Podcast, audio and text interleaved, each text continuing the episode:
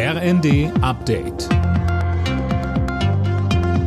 Stündlich neu. Auf den Punkt informiert.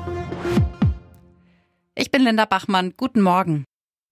Der ukrainische Präsident Zelensky begrüßt es, dass wieder Getreide aus den Häfen am Schwarzen Meer exportiert werden kann. 20 Millionen Tonnen Getreide, die im Vorjahr geerntet wurden, sollen jetzt ausgeliefert werden, so Zelensky in einer Videoansprache. Das war seit dem russischen Angriff auf die Ukraine nicht möglich. Auch die grüne Bundestagsvizepräsidentin Katrin Göring-Eckardt lobt das Abkommen. Sie sagte im ZDF aber auch, Natürlich hat Putin den Hunger und auch die Energiefrage als Waffe benutzt. Und es ist jetzt schon sehr lange der Fall, dass das Getreide nicht zur Verfügung steht und dass Menschen viel länger unter Hunger leiden mussten, als es notwendig war. Und deswegen kann man nicht sagen, Strich drunter, jetzt ist alles gut. Der Bund kriegt für die Entscheidung beim kriselnden Energiekonzern Juniper einzuspringen Lob von der Gewerkschaft Verdi.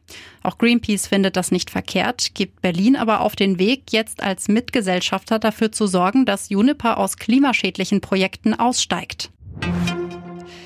Neben dem Juniper-Rettungspaket hat Kanzler Scholz heute eine große Wohngeldreform angekündigt, wegen der hohen Energiepreise. Ab Anfang nächsten Jahres sollen mehr Haushalte profitieren und es soll eine Heizkostenpauschale quasi dauerhaft integrieren, so Scholz. Ganz besonders sollen Rentner profitieren, aber nicht nur. Wir haben uns auch verpflichtet, in diesem Zusammenhang für die Studenten etwas zu tun und in ihrem Regime auch Heizkostenzuschüsse mit unterzubringen. Das wird jetzt im Einzelnen diskutiert und vorbereitet. Schweden hat bei der Fußball-Europameisterschaft in England im Viertelfinale 1 zu 0 gegen Belgien gewonnen.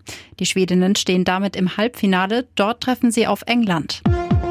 Alle Nachrichten auf rnd.de